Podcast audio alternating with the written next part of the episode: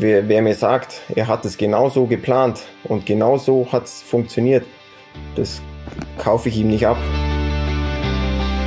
Das funktioniert dann noch eine Weile, das funktioniert dann mal, mal funktionieren halt dann äh, drei von fünf Sprüngen, dann funktionieren noch zwei von fünf Sprüngen und irgendwann funktioniert halt dann kein Sprung mehr. Es ist ja auch ein Sport, Skispringen, wo man eigentlich sehr, sehr jung auch schon wirklich äh, überragende Leistungen bringen kann, wenn man an Andy Wellinger denkt. Also ich glaube, vom, vom Gesamtsetup haben die eine sehr, sehr gute Lösung für ihn gefunden, ähm, weil so wie das Flugsystem dann draußen ausschaut, wie es greift und wie es dann auch fliegt, das ist schon eher eine fette Nummer. Wer kann Stand jetzt besser Dreirad fahren? Du oder deine Tochter? ich sag nichts mehr. She Happens. Wintersport-Podcast mit Vinzenz Geiger.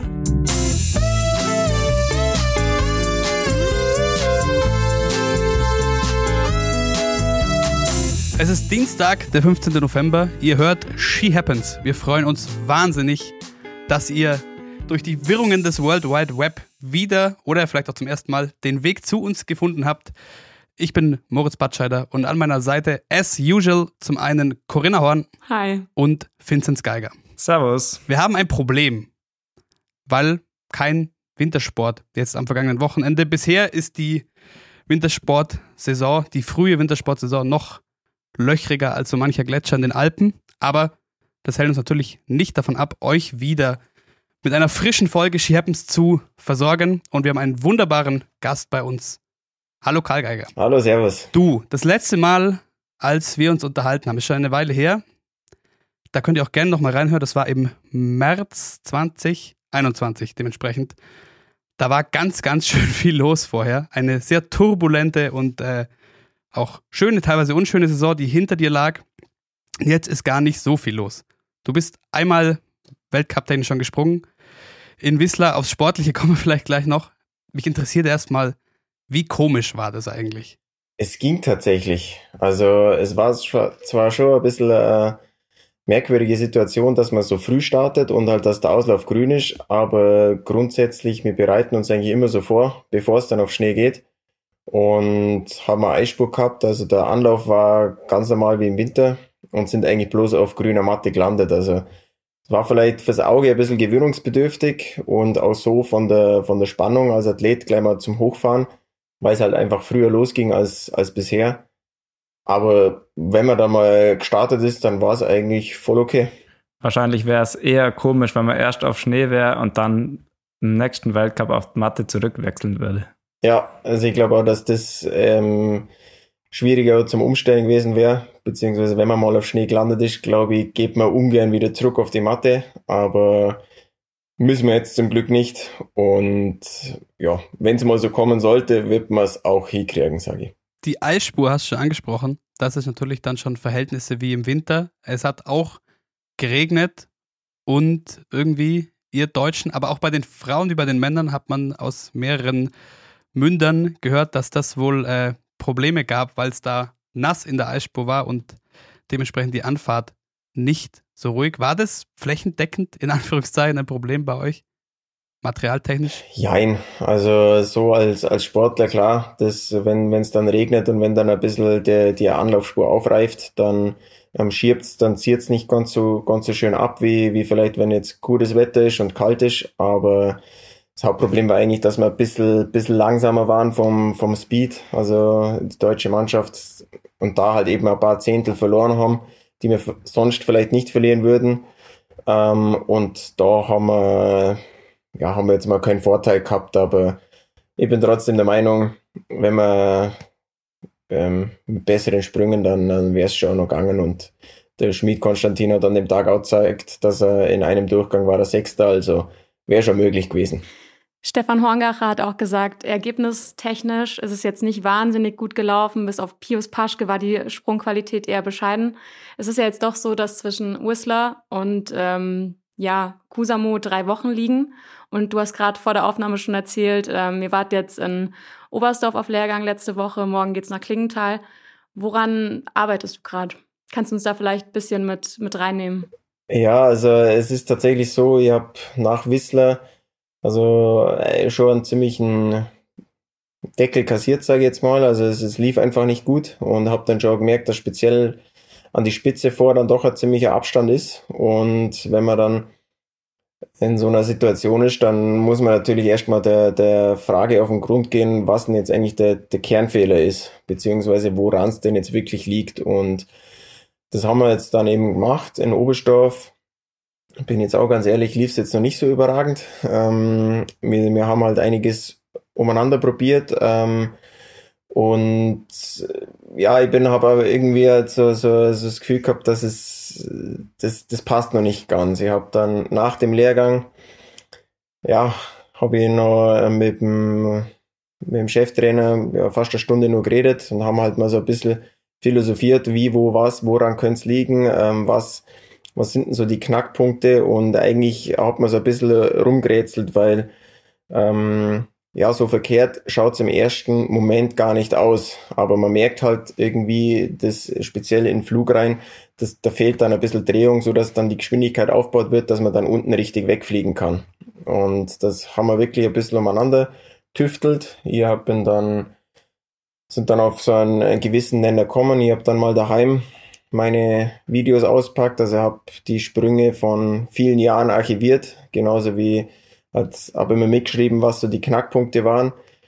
Und dann habe ich mal wirklich direkt verglichen, zum Beispiel Weltcup Whistler vor zwei Jahren, wo ich Zweiter geworden bin, zu letzter Woche, genauso wie das Training in Oberstdorf zu dem Tourneespringen, wo ich gewonnen habe. Und wenn man das dann so direkt nebeneinander sieht, dann sieht man schon Unterschiede. Und das sind dann, wenn ich jetzt so meine Mitschrift anschaue, subjektiv steuere ich gar nichts anderes an, aber man, man ist ja immer im laufenden Prozess und entwickelt sich immer weiter und irgendwann kommt dann ein Fehler, der vielleicht sich eingeschliffen hat, ohne dass man es gemerkt hat, sondern das funktioniert dann noch eine Weile, das funktioniert dann mal, mal funktionieren halt dann äh, drei von fünf Sprüngen, dann funktionieren noch zwei von fünf Sprüngen und irgendwann funktioniert halt dann kein Sprung mehr. Und dann ist man halt dann so ein bisschen am, am Rätseln und da sind wir dann, äh, ja, haben wir wirklich auch ziemlich viel getüftelt und gefeilscht und ähm, mal, mal geschaut, was denn jetzt die, die Ursache ist und was denn jetzt eigentlich das Resultat dann im Endeffekt rauskommt. Und ich glaube schon, dass wir jetzt da auf einen Nenner kommen sind und ja, das werde ich jetzt in Klingenthal versuchen umzusetzen. Das ist natürlich dann die eine Sache. Auf dem Videobild sieht so aus was steuert man an, damit es so aussieht. Das ist dann ein bisschen, da muss man sich reinfuchsen und reinfinden, aber bin jetzt mal grundsätzlich von der Idee, glaube wieder, wieder besser aufgestellt oder ein bisschen klarer und weiß zumindest, wo ich jetzt die nächste, die nächsten Wochen in welche Richtung ich marschieren will. Und da muss ich mir halt jetzt jedes Training, jede Woche Zeit nehmen und immer weiter dran arbeiten und dann hoffe ich auch, dass das dann wieder funktionieren wird, so wie es die letzten Jahre funktioniert hat. Der Finzi hat mal äh, gesagt, und äh, ich denke, ohne dass das eine Unterstellung ist, aber ihr Spezialspringer habt zu viel Zeit zum Nachdenken. Würdest du dann sagen, in Bezug auf, auf jetzt, du hast gerade beschrieben, was gerade an, an Arbeit passiert, ist es dann vielleicht gar nicht so gut, so ein Loch zu haben zwischen ersten Weltcup und dann es geht weiter in Ruka?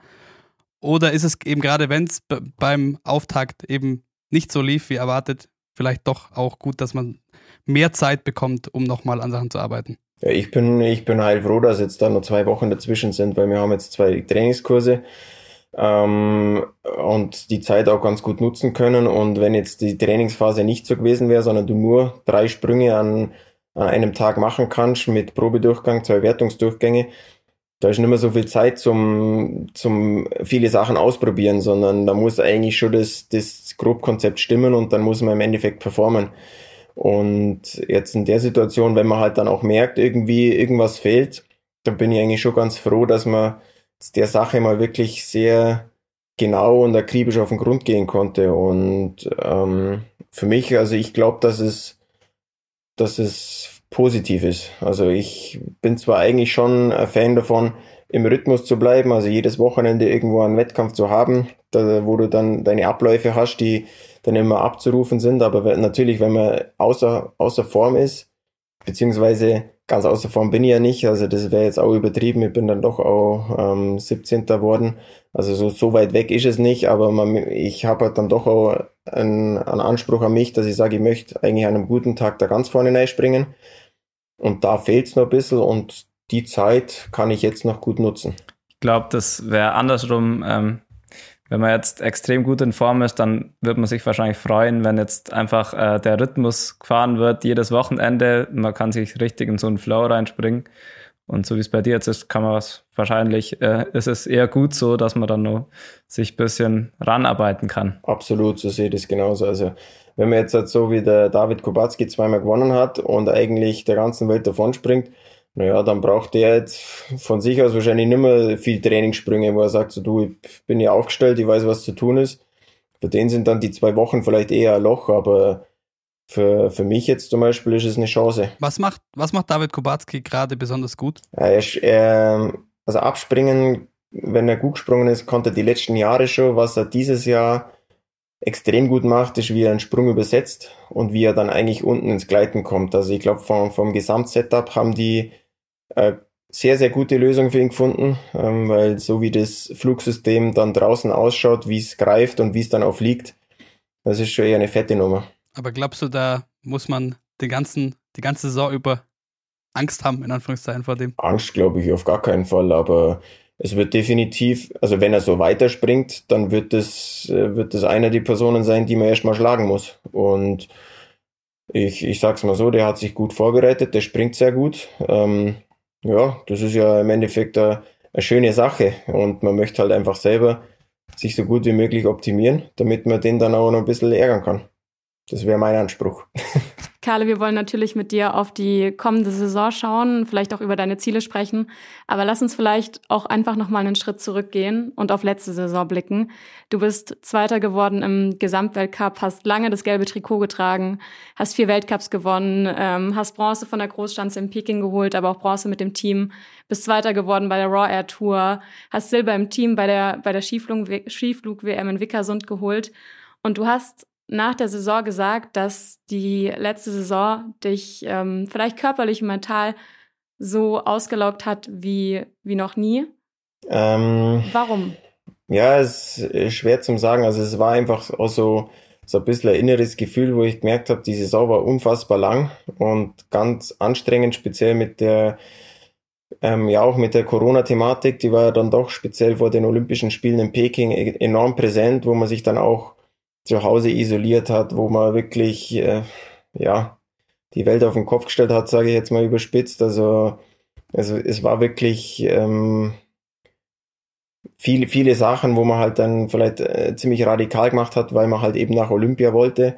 Und was bei mir halt diese Situation war, ist, dass bei den Olympischen Spielen, dass es überhaupt nicht ins Laufen kommen ist. Also speziell die erste Woche nur Dresche kriegt, wenn man das so sagen kann. Und auch gar nicht gewusst, warum. Also so ungefähr, ich mache, ich habe die letzten fünf Einzelspringen, habe ich zweimal gewonnen, zweimal Zweiter und einmal war ich 19. vom Winde verweht ein bisschen. Ähm, drum bin da schon mit breiter Brust hingefahren und habe gesagt, du bin jetzt echt saugut aufgestellt, in, vielleicht in so einer Form, wie ich noch nie war.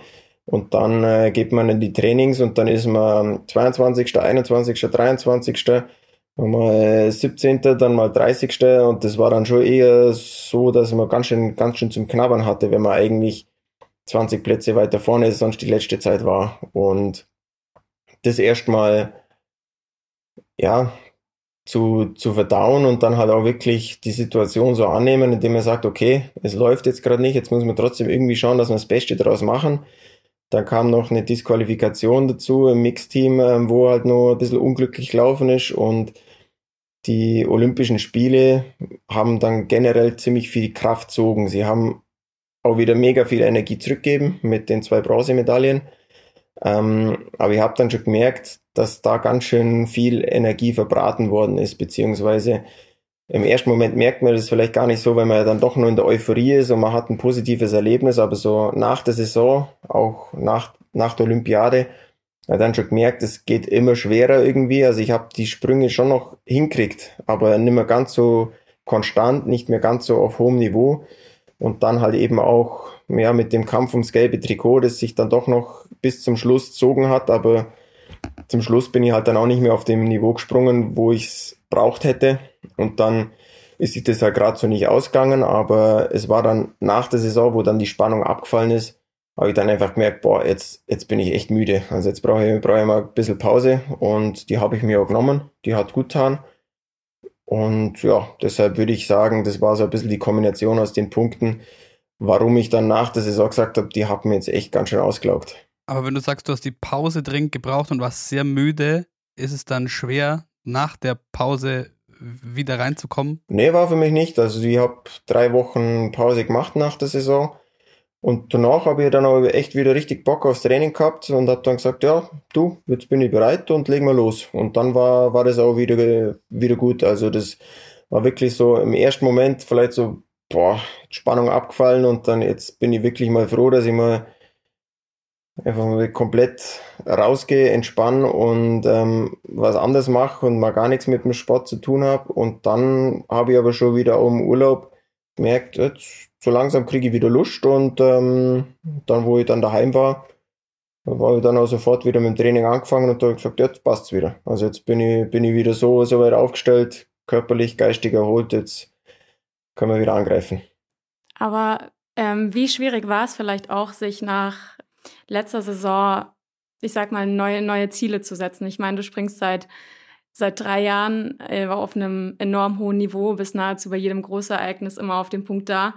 Und ähm, du hast, du schreibst eine Kolumne, ähm, wo du gesagt hast, dass du nach der letzten Saison, in der du eben Zweiter im Gesamtweltcup geworden bist und Bronze in Peking geholt hast, immer wieder nach deinen gegenwärtigen Zielen gefragt wirst. Und klar, was sollst du da als Zweiter wohl antworten?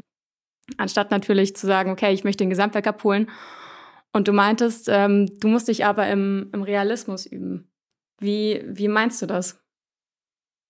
Ähm, das meine ich so, dass, also ich sage jetzt mal, die, die Ziele sind, da habe ich jetzt eigentlich nie Probleme. Klar, wenn man, wenn man so eine gute Saison gehabt hat wie letztes Jahr, ähm, ist es trotzdem so, dass bei mir das innerliche Feuer schon noch brennt, indem ich sage so, du, das war jetzt richtig cool und ich möchte es nochmal erreichen oder vielleicht besser machen. Also ich bin ja auch Zweiter geworden, also ein Platz wäre noch Luft nach oben. Aber im Realismus üben meine ich damit, dass äh, ja, die, es, ist, es ist Leistungssport, das die ganze Welt im Endeffekt möchte gewinnen. Und es ist schwer, wenn man schon auf einem hohen Niveau ist, dies zu halten, beziehungsweise noch einmal eine Schippe draufzulegen. Und ich kann nicht beeinflussen, was die Konkurrenz macht, wie sich das Ganze Systemgeschäft entwickelt, wenn sich auch mit Materialänderungen etc. pp. Ähm, es, es dreht sich ja immer weiter und deshalb bin ich dann trotzdem auch, gehe ich auch mit Demut in die neue Saison, weil ich sage, okay, wenn es nochmal so klappt, wie jetzt zum Beispiel im letzten Jahr oder die letzten Jahre,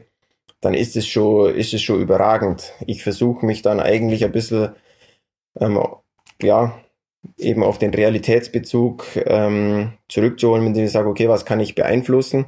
Und das ist im Endeffekt meine Sprungperformance. Und dort versuche ich dann halt immer zu arbeiten und die so weit zu optimieren, damit es halt im Idealfall auch ganz nach vorne reicht.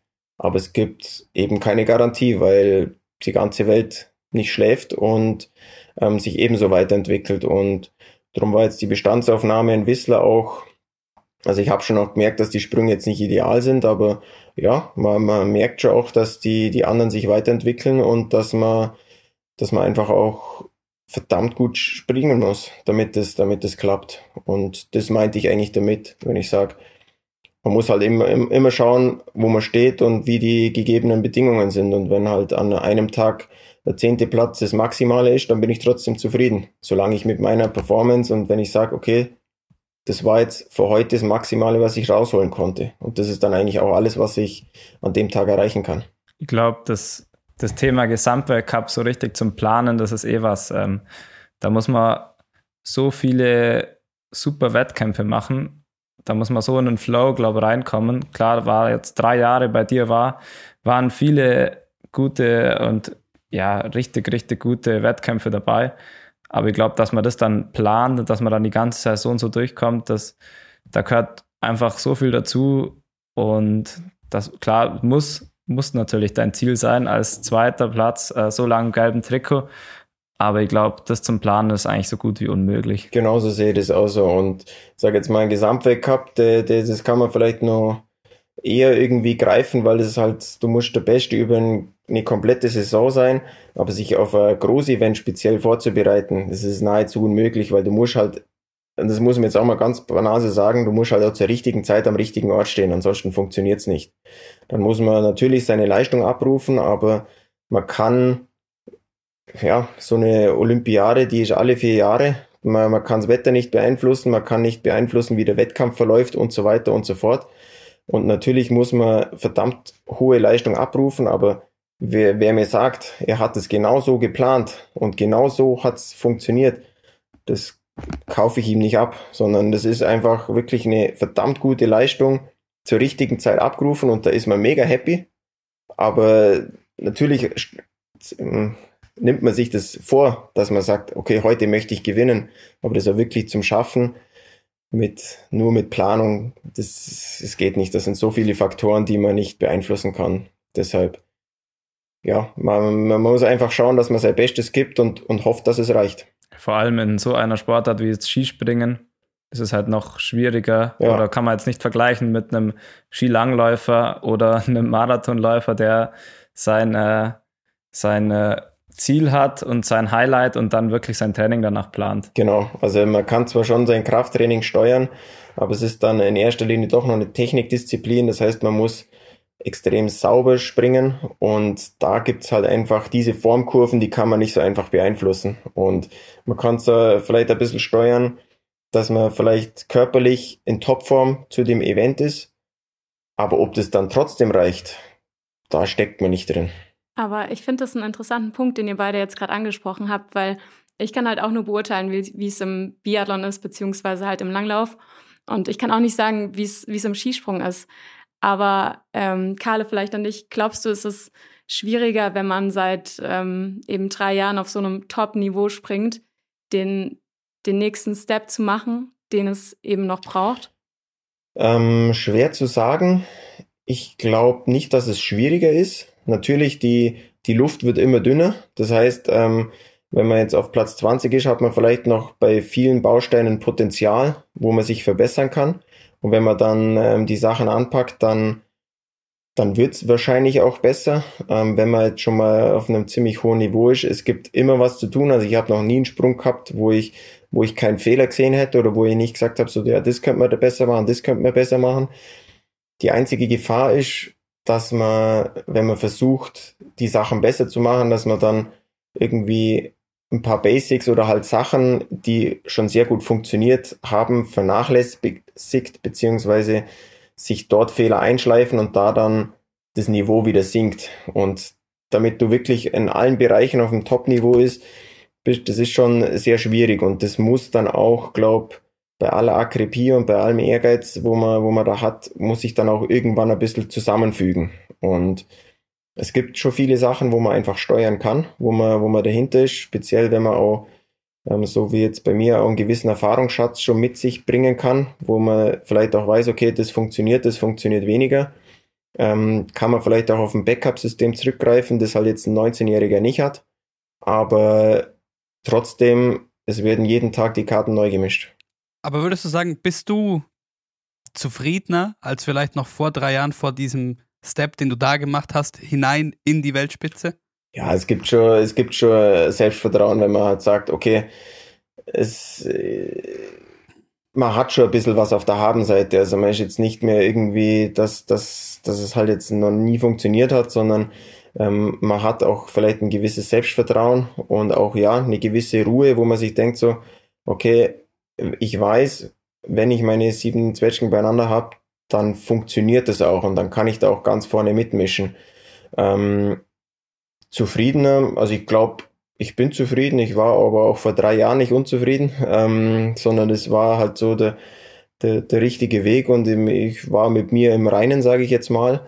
Ähm, trotzdem habe ich aber den inneren Ehrgeiz, dass ich sage, so, ich, ich möchte aber schon äh, vorne mitmischen und das möchte ich auch jeden Wettkampf. Und wenn das nicht klappt, dann bin ich natürlich auch unzufrieden und da hilft es mir dann nichts, wenn man sagt, ja, aber genau heute vor zwei Jahren oder vor drei Jahren hat er das und das funktioniert, das ist halt Vergangenheit, sondern ich versuche das schon im Hier und Jetzt zu sehen und möchte halt da auch wirklich mein Bestes geben. Du hattest jetzt vor Whistler, hat es eigentlich so den Eindruck gemacht von den Medien, als wäre der ganze Druck äh, auf dem Andy Wellinger.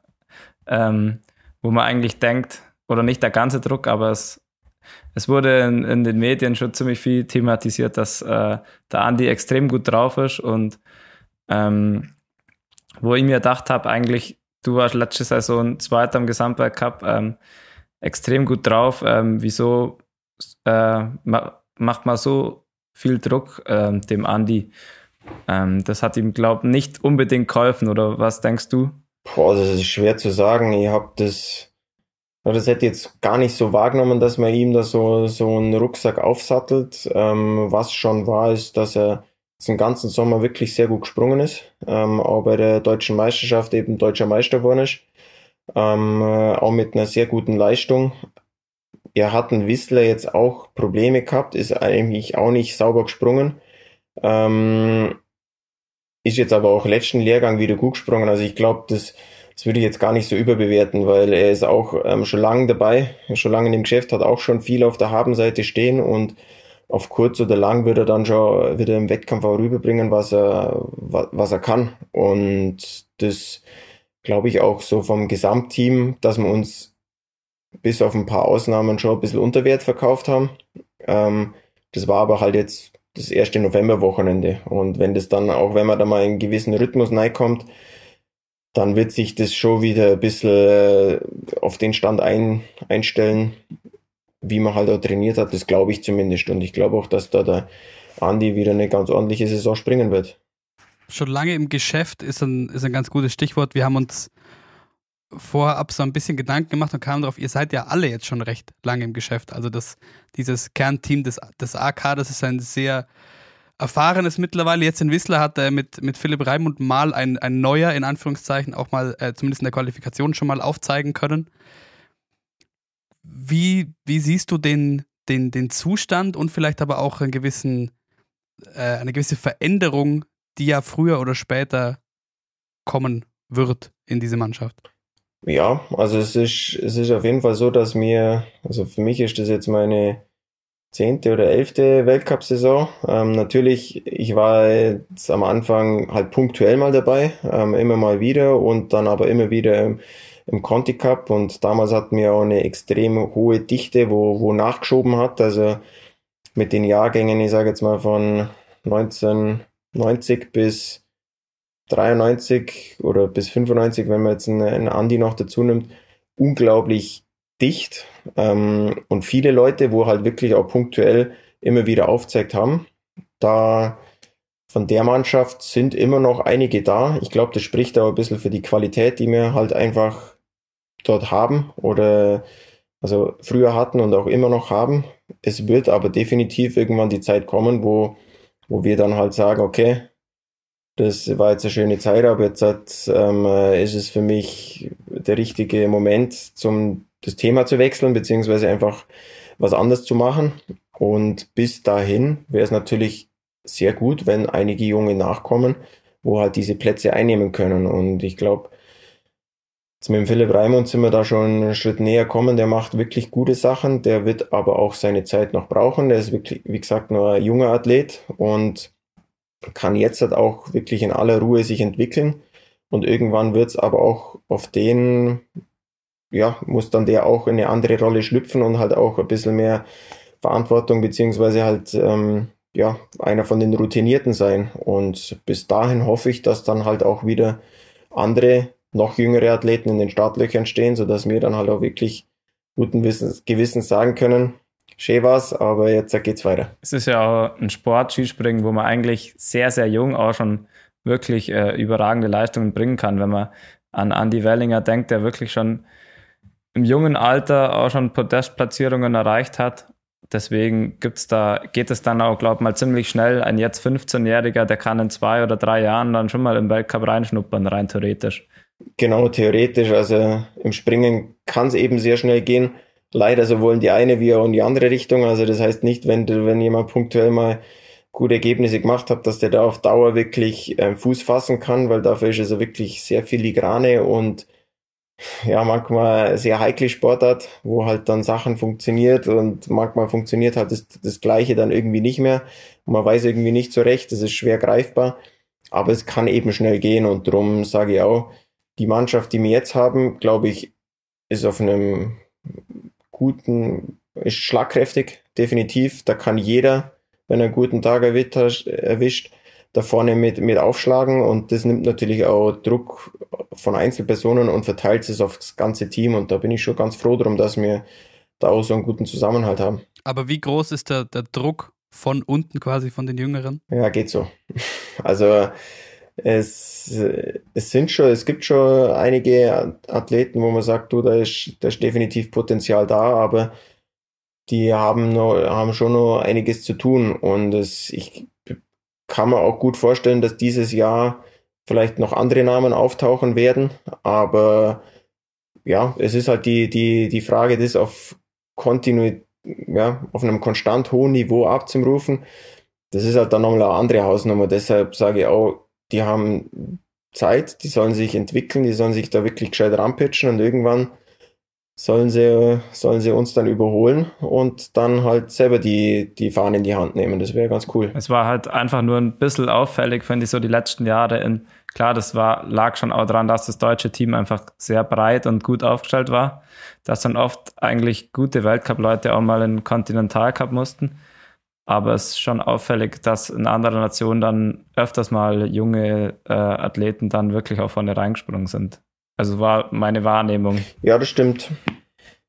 Ist, ist auch so, es ist auch, ähm, ähm, ja, es haben schon einige Leute Potenzial. Es war auch letztes Jahr zum Beispiel, ist mal der Justin Lister, glaube ich, in die 15 reingesprungen. Ähm, also es ist schon, es ist schon Potenzial da, ähm, aber ja, um das nochmal, es ist die Dichte nicht so da. Also es sind jetzt nicht zehn Leute, wo in den Startlöchern stehen und wenn halt einer in, in sehr guter Form ist, dann kann er auch im Weltcup bestehen, sondern man muss, es, es sind halt ein paar einzelne Leute, die wirklich was drauf haben, ähm, aber die es halt dann auch erstmal abrufen müssen und das über längeren Zeitraum. Also da zum ganz vorne reinspringen, das ist dann schon nicht ganz so einfach. Kannst du das an, an Punkten ausmachen, warum der, sagen wir mal, der Zustand gerade ähm, ja, ge geht so ist, weil wir haben zum Beispiel letzte Woche mit, mit Linus Strasse auch über den Nachwuchs in Deutschland gesprochen und er meinte zum Beispiel, ähm, es heißt oft, wir brauchen mündige Athleten, aber vom Verband aus wird gerade im Skifahren ähm, vielleicht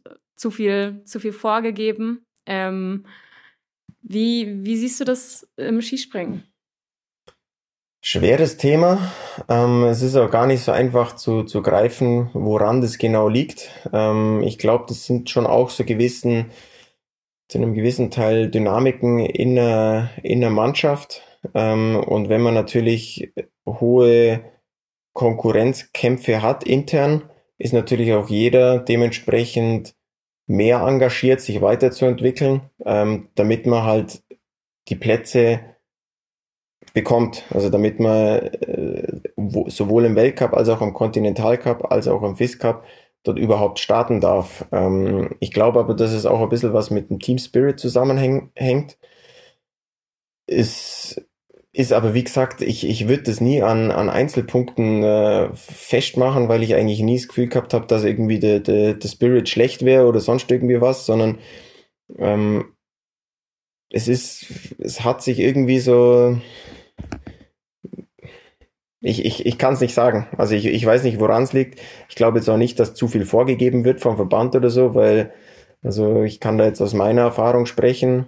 Ist, irgendwann habe ich mir halt dann die, die, die Frage gestellt, so, ja gut, wenn du halt da im Weltcup dabei sein willst, wirklich standardmäßig und auf Dauer, ja, dann muss halt so gut werden, dass man nicht mehr um dich rumkommt. Weil ansonsten war halt auch bei mir war halt jederzeit irgendwie immer einer da, der wo halt dann sofort einwechselt werden konnte und dann halt vielleicht die bessere Leistung abgerufen hat. Also habe ich gesagt, okay, ich muss mich halt selber so weit optimieren, dass es, dass es reicht, damit man, damit es gar keine Frage mehr ist, ob ich da mitfahre oder nicht. Und da, das, so viel, das kann man einem auch nicht von oben herab vorgehen, sondern das muss dann schon von, von einem selber kommen und sagen so, du, ich brenne da und ich hab da, ich hab da Bock und das, das will ich schaffen ist nie eine Garantie, aber ich glaube, mit der Voraussetzung ähm, könnte, der, ist die Wahrscheinlichkeit wahrscheinlich ein bisschen höher.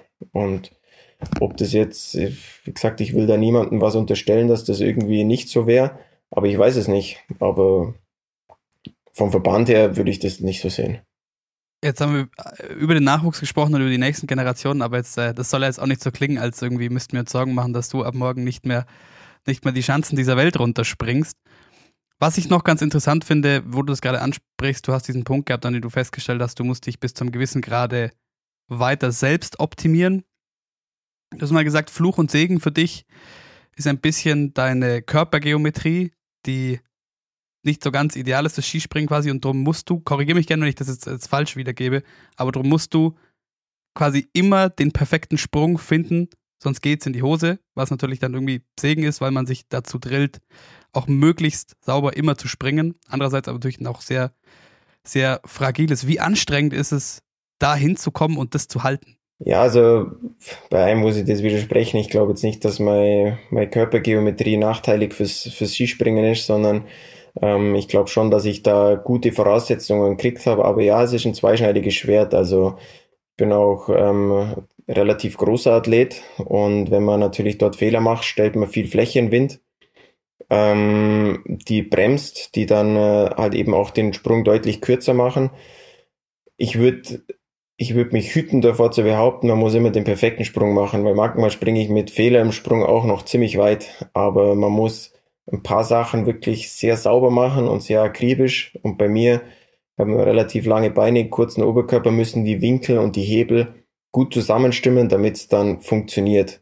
Aber das Schöne ist, wenn es funktioniert, dann kann es halt auch wirklich richtig rascheln. Also dann kann ich halt auch einen Absprung vielleicht machen und mich in eine, eine Höhe rausschrauben, die sonst nicht viele Leute hinkriegen. Und da ist es dann schon auch wieder in gewisser Weise ein Vorteil, aber es macht es anfälliger. Und es ist dann auch wirklich, wenn man, wenn man da merkt, irgendwo ist ein Hund drin und ich bin nicht ganz so, ich weiß nicht genau, woran es liegt, zum Beispiel so wie jetzt ein Whistler, ähm, dann muss man wirklich ziemlich akribisch und hartnäckig schauen, woran das jetzt liegt. Und das ist schon manchmal anstrengend. Wie ist das bei dir, Finzi? Ich glaube, dass vom körperlichen her bei mir das ähnlich ist. Ich bin auch relativ groß. Aber bei mir ist es durch das, dass ich jetzt ähm, mein eigenes Sprungniveau, glaube noch gar nie auf dem Niveau hatte, das der Kahle dann im Winter hat. Ähm, es ist schon ähnlich. Also ich, ich weiß halt auch im Wettkampf, okay, ähm, wenn ich einen großen Fehler mache, dann äh, stellt es mich halt wirklich ähm, auf oder dann ist sehr viel Fläche im Wind und dann ähm, sind die Sprünge dann wirklich ähm, ja nicht so gut und das setzt mich schon auch, äh, unter Druck und spornt mich an, dass ich ähm, dann immer versuche eben meinen Sprung äh, durchzubringen. Und klar, das ist bei mir ähnlich, aber ich äh, den perfekten Sprung oder halt den hat gibt's wahrscheinlich sowieso nicht, aber ähm, so viele Sprünge auf dem hohen Niveau zu machen, das ist einfach für mich einfach die Challenge, was ich halt die letzten Jahre nicht äh, so oft hatte, dass ich halt dann wirklich die ganze Saison so gut springen kann. Deswegen ist es ähnlich, aber ähm, wahrscheinlich äh, nicht auf einem gleichen Niveau. Wenn wir jetzt Thema, Thema möglichst, möglichst perfekte Sprünge kommen, die wünsche dir sicher reichlich für die neue Saison. Es sind ein paar Sachen neu die Saison. Zum einen ist sie äh, die, die längste der Geschichte, also was den Zeitraum angeht, nicht die, die Wettkämpfe. Und unter anderem gibt es einen neuen Wettbewerb, ein neues Format, das Superteam. Karl, was hältst du davon? Bin mal gespannt. Also ich war jetzt selber noch nie ähm, dabei, wo das, also es wurde einmal im Sommer getestet, da war ich jetzt nicht dabei. So vom Grundformat, ich kann die Idee verstehen, bin jetzt aber wirklich nicht so der Fan davon, weil wenn jetzt dann zwei Leute pro Nation starten, ähm, ja, gibt halt einige Nationen, die vielleicht dann eine Mannschaft stellen können, was sie bei einem Viererteam nicht können. Andererseits glaube ich, dass speziell bei den großen Nationen einfach auch erstmal schwierig ist, wer startet denn dann überhaupt und ob dann wirklich die besten Leute am Start sind, weil wenn man ein starkes Team hat, also bei den Slowenen war es letztes Jahr zum Beispiel schon krass, die allein schon das Vierer-Team aufstellen können, die waren im Training bei der Skiflug-WM, ich glaube von Platz eins bis Platz acht vertreten, also alle fünf Athleten. Ja, wen nimmst du dann raus? Und das beim Superteam ist es dann noch schwieriger. Und dann bin ich mir halt nicht sicher, ob dann wirklich die allerbesten Leute am Start sind an dem Tag, sondern ich glaube, dass da halt dann auch viel sportliche Qualität halt gar nicht die Chance kriegt, überhaupt das Potenzial oder seine Sprünge zu zeigen. Und das finde ich dann ein bisschen schade. Aber glaubst du, es kann das erfüllen, was man sich vielleicht auch so ein bisschen wünscht, nämlich die eben die kleineren Nationen ein bisschen mehr zu fördern, in Anführungszeichen? Ich weiß jetzt nicht, ob es das mehr fördert. Also wenn aus den, wenn jetzt ein Zweierteam aus einem, der 20. wird und einem, der 18, 28. wird, besteht, gegen eine Mannschaft, wo auf Platz 1 und 2 sich im Vor Vortag befunden hat. Weiß jetzt nicht, ob die so viel mehr Chancen haben oder ob das jetzt irgendwie so viel, so viel gleichberechtigter oder halt irgendwie der, ja, die kleine Nation so, so unterstützt. Es ist auf jeden Fall so, dass sie die Chance haben, vielleicht eine Mannschaft zu stellen, wenn sie kein schlagkräftiges Viererteam zusammenkriegen, weil zwei Leute ist dann schon oft so, dass zwei Leute pro Nation wirklich sehr gut sind. Und das kann es schon sehr spannend machen. Ähm, es kann schon eine gewisse Dynamik entstehen. Ich glaube, dass es ein Versuch wert ist. Ich bin noch ein bisschen skeptisch, das bin ich auch ganz ehrlich. Bei uns ist das ja mit dem Teamsprint ähnlich. Ähm, da sind ja auch nur zwei Athleten am Start.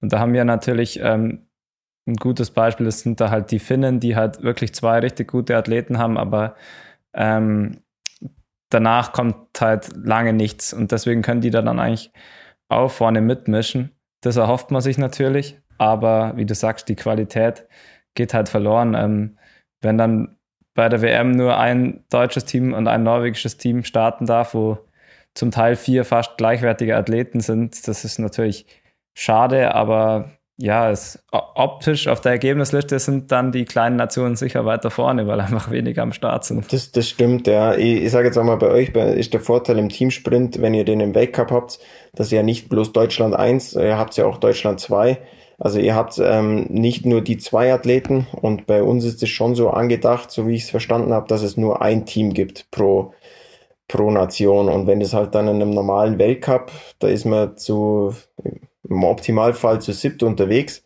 und dann dürfen bloß zwei starten, ja, dann haben fünf Pause, die vielleicht auch darauf brennen würden, gerne einen Wettkampf zu machen und das finde ich halt dann schade.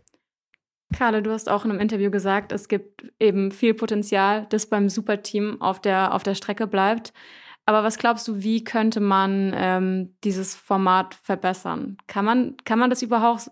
Sollte man vielleicht sogar einen anderen Ansatz wählen, wenn man eben, ähm, sagen wir mal, die Zahl der teilnehmenden Nationen erhöhen möchte? Ja, ich, ich, ich will auch das, das Event, also um mich da richtig zu verstehen, ich will das jetzt nicht schlecht machen oder sonst was, sondern ich bin ein bisschen skeptisch und ich weiß halt auch, wie, wie Strafsmarken bei auch internen Ausscheidungen zugeht, wer jetzt da starten darf und wer nicht. Ähm, denkt da vielleicht auch ein bisschen zu sehr als, als Deutscher, der aus einem starken Team kommt, was, was ich extrem cool finde und, und ja, was eigentlich nur gut ist für, für alle Beteiligten.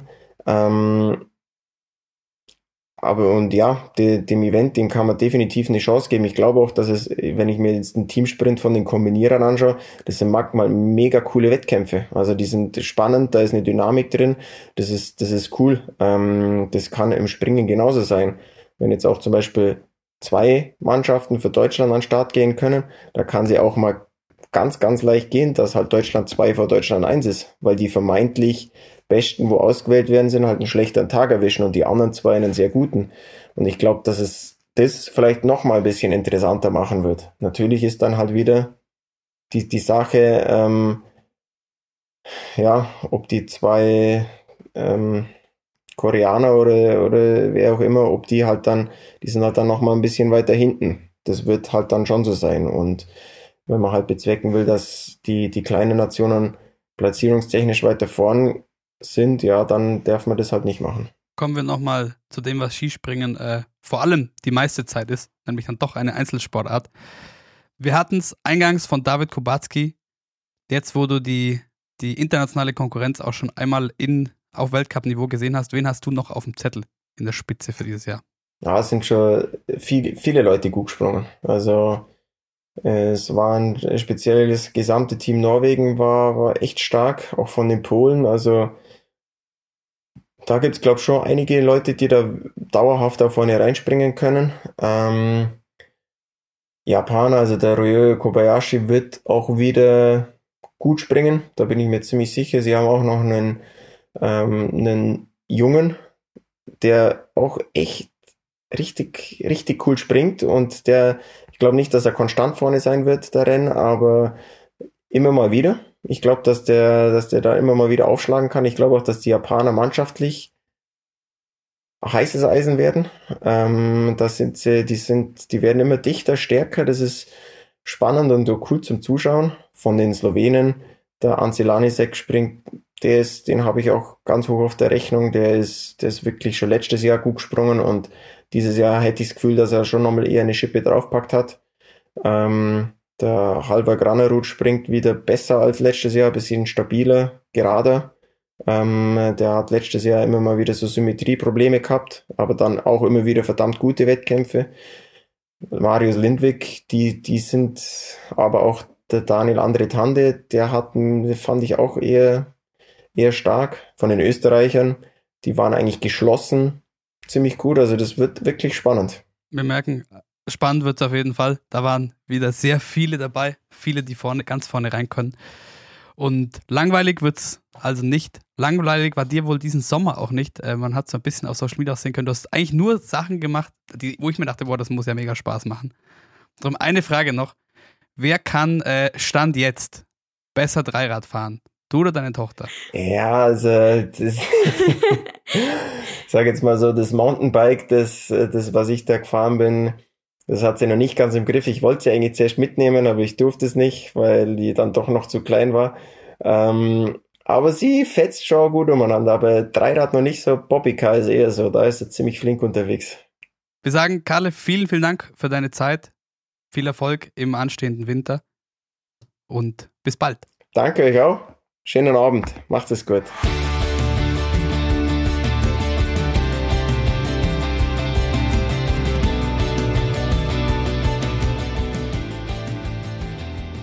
So viel also für den Moment vom Skispringen.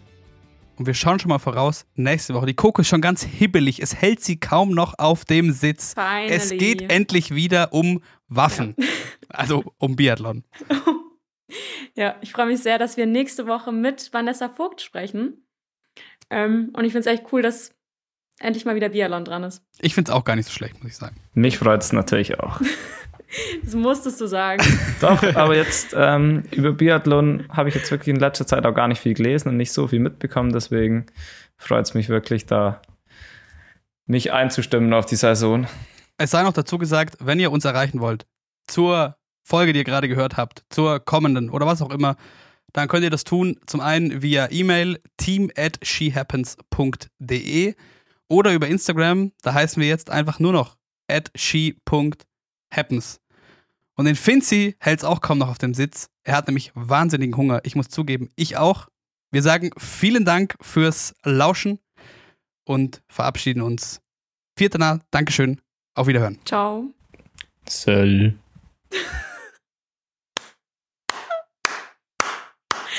Ja.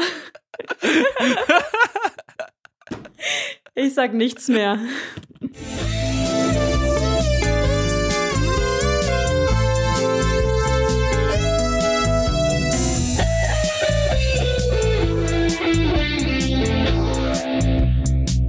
She happens.